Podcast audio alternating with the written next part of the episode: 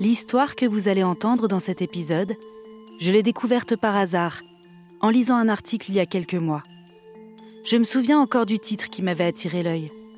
Une énigme médicale, vieille de plus de dix ans, finalement résolue par une équipe de chercheurs franco-américains.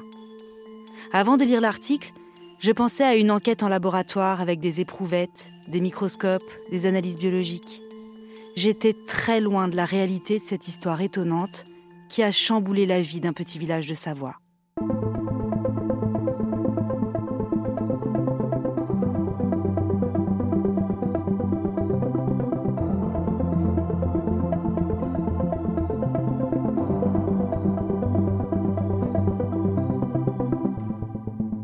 Je suis Éléonore Merlin, journaliste à RTL, et vous écoutez Symptômes.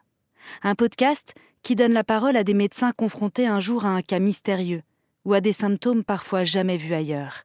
Ils ont douté, ils ont mené une véritable enquête avec l'objectif de guérir et parfois la peur de ne pas y arriver. Dans cet épisode, la docteure Emeline Lagrange, neurologue au CHU de Grenoble, va nous raconter ce jour qui a bouleversé sa carrière quand elle a reçu une patiente pour une réévaluation de son diagnostic.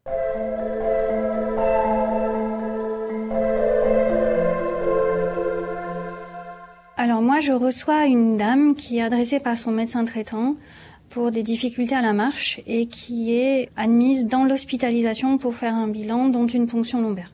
C'est une dame qui est jeune, qui est sportive, qui est mariée, qui a une petite fille. Et au départ, elle vient avec plutôt une suspicion d'une maladie inflammatoire qu'on appelle une polyradiculonévrite. Et mes collègues avaient essayé déjà les traitements de cette maladie et malheureusement, le traitement ne marche pas et le diagnostic est remis en cause. On fait la ponction lombaire qui est normale et on contrôle l'électromyogramme. C'est un examen dans lequel on, stimule les nerfs sensitifs, les nerfs moteurs, on applique du courant électrique et on recueille avec des électrodes qui sont des petites gommettes pour savoir à quelle vitesse est conduit l'influx électrique dans le nerf. Dans une polyradiculonévrite, l'influx va être très ralenti. En gros, un nerf s'achemine à un peu plus de 50 mètres euh, par seconde. Dans une polyradiculonévrite, ça tombe euh, aux alentours de 30 mètres par seconde. Il y a des critères aussi diagnostiques. L'influx électrique, il est bloqué par à-coups dans différents endroits, ce qu'on appelle le bloc de conduction. Cette dame, elle n'a pas du tout ça à l'électromyogramme. Elle a euh, par contre des muscles qui ne sont pas du tout au repos, même au repos. C'est comme s'il y a de l'activité électrique qui arrivait dans ses muscles, totalement incontrôlée. Quelque chose qu'on voit d'ailleurs à l'œil, même sans faire l'électromyogramme. Elle a un corps qui est rempli de fasciculation. Donc le, muscle qui se contracte tout seul, même alors qu'il est dans une, dans une non-fonction de mouvement. C'est-à-dire que le repos n'est plus possible pour l'ensemble de ses muscles. Et ce qui est préoccupant sur cet électromyogramme, c'est qu'on le retrouve dans plusieurs territoires musculaires, les deux bras, les deux jambes, puis surtout on le voit au niveau du visage. Et donc le diagnostic qu'on va porter est celui d'une sclérose latérale amyotrophique. Alors la sclérose latérale amyotrophique, on, l'appelait aussi auparavant la maladie de Charcot. C'est une maladie qu'on dit dégénérative qui affecte donc le motoneurone, donc la voie de la motricité, à la fois la voie de la motricité qui va du cerveau à la moelle, puis de la moelle au muscle, et qui va faire que les, les muscles n'arriveront plus à répondre à cet influx euh, électrique, et les muscles vont fondre, c'est la, myotrophie. Les muscles se paralysent petit à petit, avec en même temps des symptômes de, de non-repos qui sont la fasciculation pour les patients, c'est quelque chose qui, dans, le symptôme et dans la vie de tous les jours, c'est une fonction qui devient difficile. Serrer un pot de confiture, ouvrir un pot de confiture, utiliser un bras ou une jambe, le muscle va, va perdre complètement son volume. Et cette maladie, elle est très grave parce qu'à un moment donné, tous les muscles vont être atteints, à la fois du visage, à la fois le tronc, les deux bras et les deux jambes, et les gens se paralysent petit à petit petit à petit, mais en même temps quand même très rapidement. Hein. C'est une maladie grave parce que l'espérance de vie est courte. D'un point de vue euh, euh, statistique, la, moyenne de survie, la médiane de survie, elle est entre 3 ans et 5 ans, inéductable. Et les gens sont très gênés assez vite, à la fois pour respirer seul, puis pour avaler seul. La sclérose latérale amyotrophique, aussi appelée SLA ou maladie de Charcot, c'est l'un des pires diagnostics qu'un neurologue peut annoncer.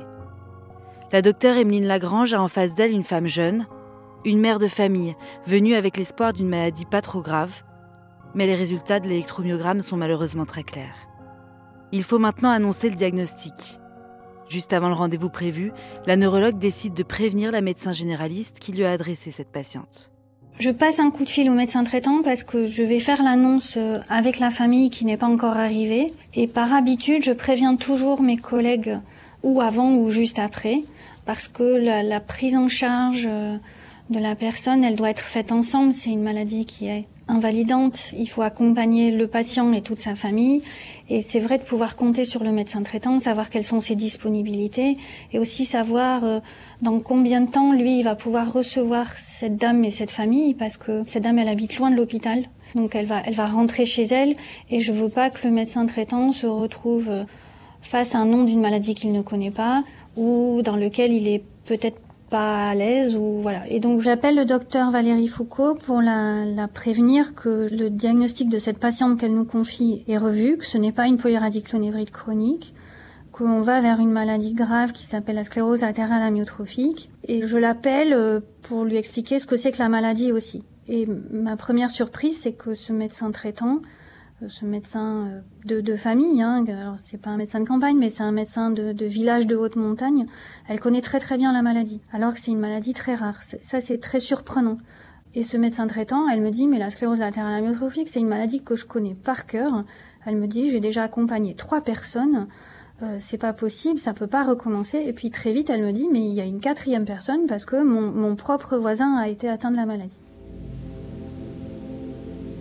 Et on, on, démarre comme ça l'entretien, toutes les deux, euh, pas du tout comme je l'avais imaginé, puisque du coup, euh, elle est très angoissée à juste titre, et moi je commence aussi à m'angoisser, à me dire, mon Dieu, mais qu'est-ce qui se passe? J'ai un temps un peu euh, où je m'interpelle sur ce qu'elle est en train de me raconter.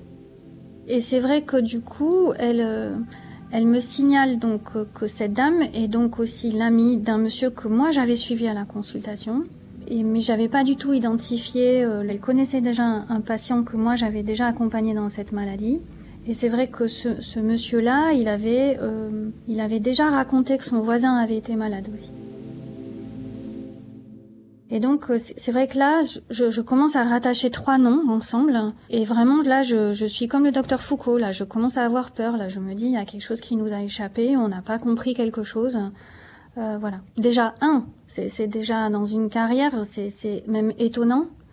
Deux, ça aurait été très surprenant. Et alors là, c'est sidérant. Et d'ailleurs, elle, elle, elle, me dit, c'est pas, enfin, elle est vraiment très inquiète. Elle me dit, mais c'est pas possible. Il y a quelque chose qui vous échappe. Ça peut pas recommencer. Voilà. Elle me dit très bien, ça peut pas recommencer. C'est pas possible. On est toutes les deux euh, sidérées au téléphone l'une et l'autre. Alors la première chose qu'elle me dit, bah écoutez, ça va être très dur pour vous à annoncer parce que euh, cette dame, elle est parfaitement au courant parce que ses deux anciens collègues de travail sont morts de cette maladie. Et elle me dit, donc elle, si vous lui dites, elle sait très bien ce qui va se passer, son mari sait très bien aussi, ils étaient tous amis. Elle me dit, pas question de que vous nuanciez ce qui va se passer, elle sait très bien où elle va. Du coup, si c'est ça, elle me dit, écoutez, alors là, elle commence à envisager que cette dame, euh, bah, elle va la recevoir dès sa sortie de l'hôpital parce qu'elle me dit je vais même venir la chercher à la voiture quand elle va arriver dans le village parce que euh, forcément on sait tous comment ça va évoluer.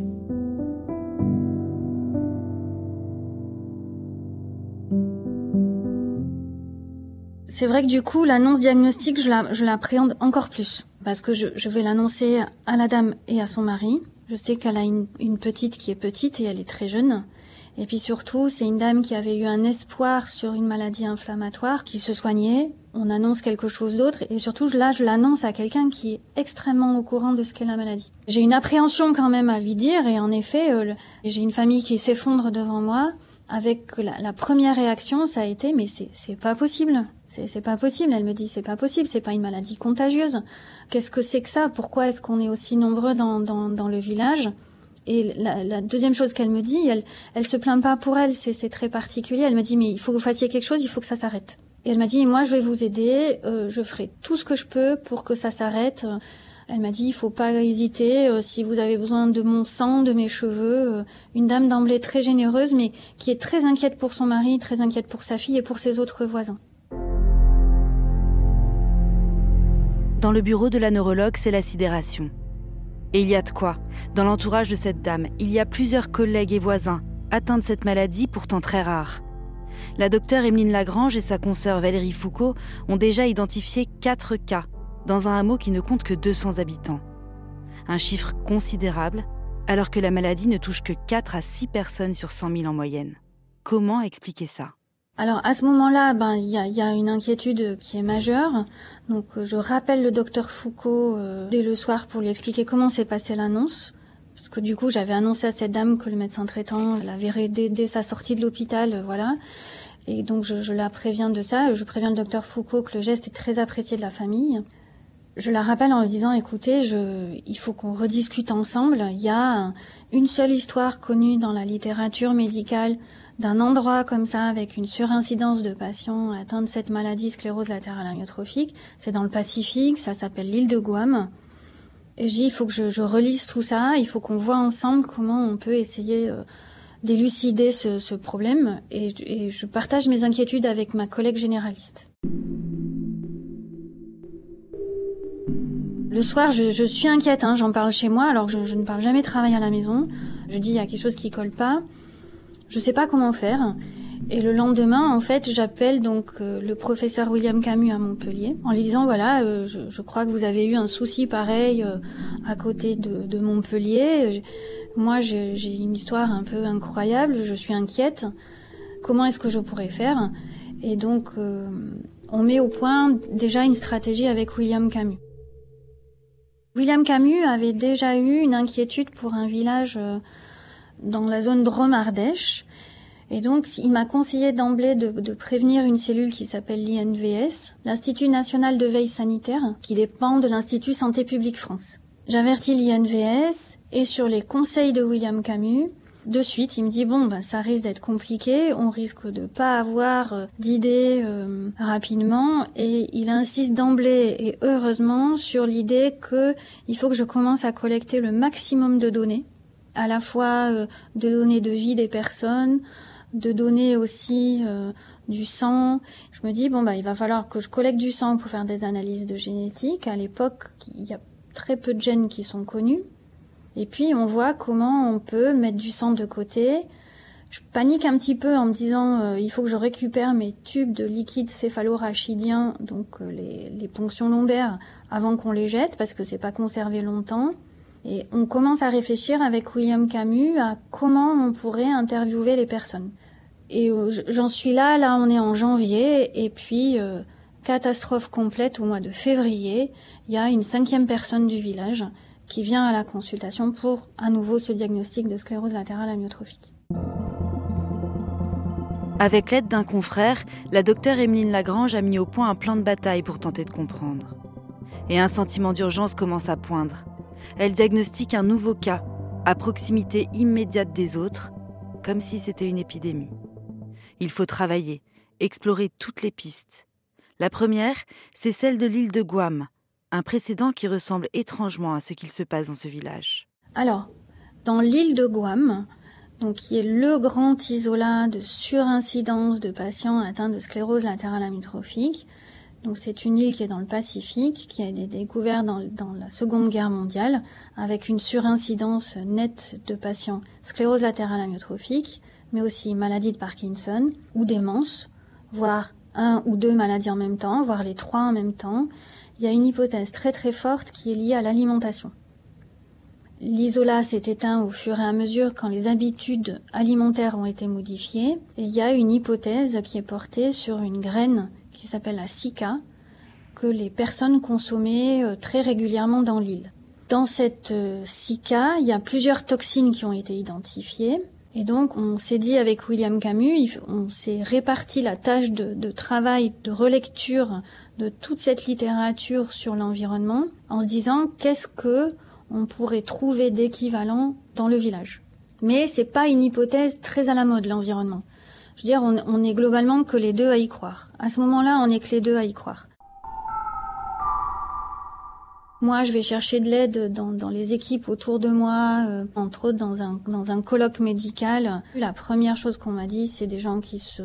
Ils ont un ancêtre en commun, c'est un gène qui n'est pas identifié. On se moque presque de moi en disant c'est des montagnards, euh, il manque peut-être de vitamines. Je suis pas du tout prise au sérieux. Et puis, l'autre chose qu'on me rétorque, c'est que ça fait beaucoup dans un hameau de 200 personnes, mais c'est la loi du hasard aussi. Du coup, avec euh, William Camus et puis heureusement aussi à Grenoble, Vincent Bonneterre qui est spécialisé dans les maladies professionnelles et environnementales, on a listé tout ce qui était la littérature scientifique qui évoquait non pas des causes environnementales mais des facteurs de risque potentiels pour la maladie sclérose latérale amyotrophique et qui étaient liés à l'environnement. Il y a toujours eu l'hypothèse des métaux lourds dans la sclérose latérale amyotrophique, entre autres le plomb, donc on a, on a commencé avec les métaux lourds. On est vite arrivé par le biais des métaux sur l'hypothèse de la neige carbonique, puisqu'à l'époque c'était une neige carbonique qui s'appelait le Snowmax, qui était enrichie en métaux lourds, plutôt aluminium. Donc on s'est posé la question de cette toxicité-là, et puis euh, c'est vrai que cette dame, par exemple, elle habitait juste à côté d'un des canons à neige, et cette eau du canon à neige, elle, elle revenait dans son eau à elle dite potable. Donc euh, on a commencé comme ça sur les métaux lourds, la neige carbonique. Après, il y avait des publications qui mentionnaient le radon. Il y a d'autres publications qui sont sorties sur les lignes téléphoniques. Euh, donc, on a, on a regardé aussi l'histoire des antennes. On s'est posé beaucoup de questions sur l'eau, la qualité de l'eau. Voilà. L'origine de la maladie de Charcot est complexe à déterminer. Elle serait multifactorielle, avec à la fois une influence génétique et une influence de l'environnement. Mais dans ce cas, la docteure Emeline Lagrange et son confrère ne croient pas vraiment à la génétique. Les malades n'ont aucun lien de parenté. Les deux médecins recensent alors tous les facteurs de risque liés à l'environnement suspectés dans la maladie de Charcot. Il faut maintenant aller sur place, dans ce petit village situé juste à côté de la célèbre station de ski La Plagne, pour effectuer des prélèvements et explorer ces pistes. Quand moi j'y vais, c'est à la demande de Valérie Foucault et d'une famille, et j'y vais de manière très précise pour faire les dosages des métaux, donc prélever de la terre, euh, prélever de la neige, euh, prélever des, légumes, des champignons, et puis j'y vais aussi pour euh, comprendre le réseau d'eau, parce qu'à l'époque on s'était dit ce que les gens ont en commun, c'est vraiment l'eau, l'eau et l'air. Donc le docteur Foucault a organisé vraiment une visite assez exhaustive dans laquelle euh, l'idée c'est aussi de comprendre la topographie des lieux. Donc elle nous fait visiter le village et on va devant chacun des chalets et chacun des lieux d'habitation de chacune des personnes malades. On va visiter tous les chalets, on vérifie toutes les conductions d'eau pour être sûr qu'il n'y a aucune canalisation au plomb. On fait des prélèvements d'eau, de qualité des eaux, mais pour doser aussi les métaux. On visite donc les potagers où on, nous offre des légumes, etc. qu'on prélève. On nous avait gardé la neige carbonique, donc on récupère tout ça.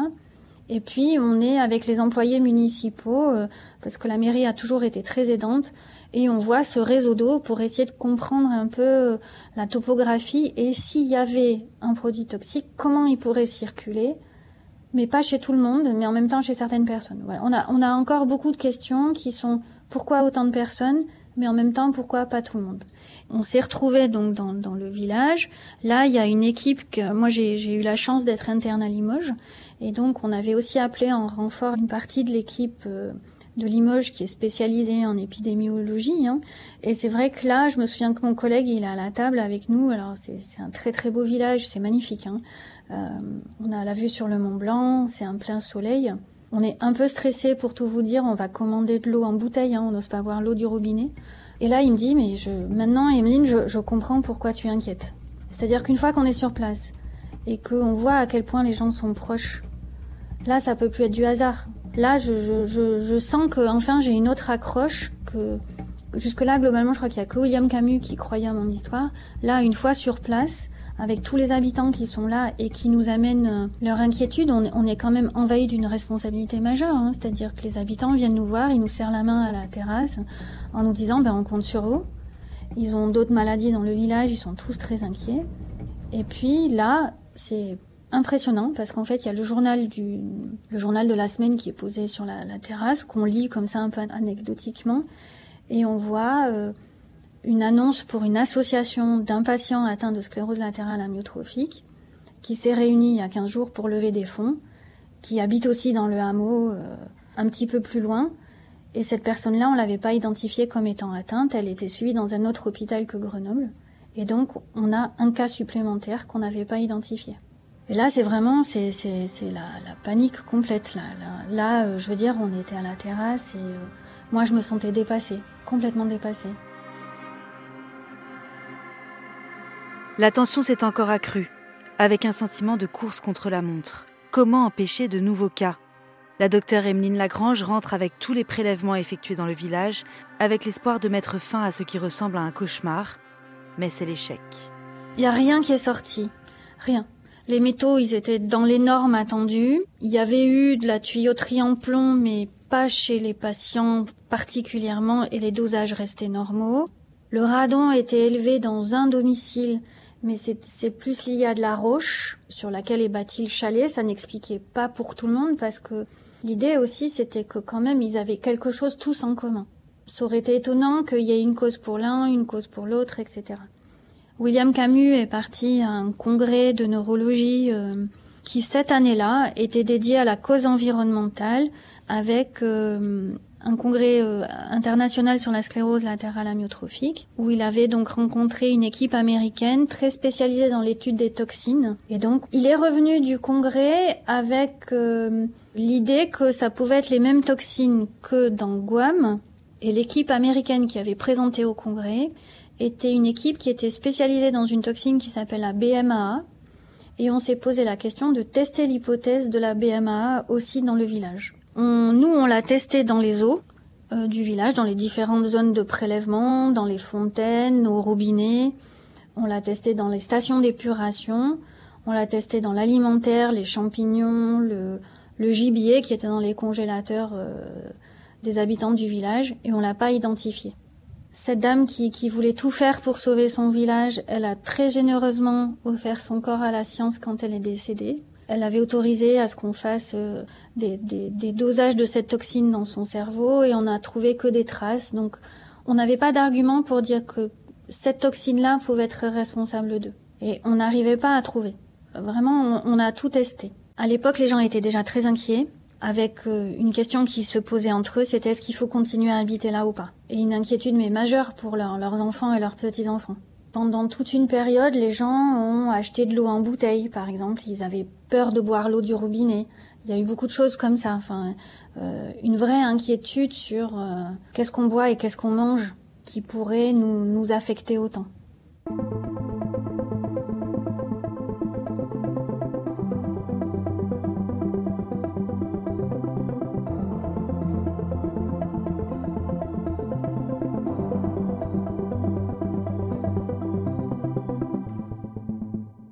Vous venez d'écouter la première partie de cet épisode consacré à l'énigme médicale du village de Montchavin en Savoie. Dans la seconde partie, la docteure Emeline Lagrange va nous raconter la suite de son enquête et comment elle a obtenu une aide inattendue. On s'était dit que finalement, il fallait qu'on puisse rencontrer les experts qui avaient investigué sur l'île de Guam. Et en congrès, on avait déjà rencontré le professeur Bradley, qui est donc euh, américain qui nous avait aidés avec des hypothèses. Et puis on s'était dit, il faudrait qu'on puisse accéder à Peter Spencer, qui est le neurologue qui a découvert l'île de Guam, qui est un grand toxicologue, qui lui avait isolé une autre toxine que la BMAA dans l'île de Guam, une toxine qui s'appelait MAM. Et Peter Spencer est en France sur un congrès de neurologie environnementale à Strasbourg. Et on se dit, il faut que l'un de nous deux y aille. Pour réécouter cet épisode ou découvrir les précédents, rendez-vous sur l'application RTL, rtl.fr et toutes nos plateformes partenaires.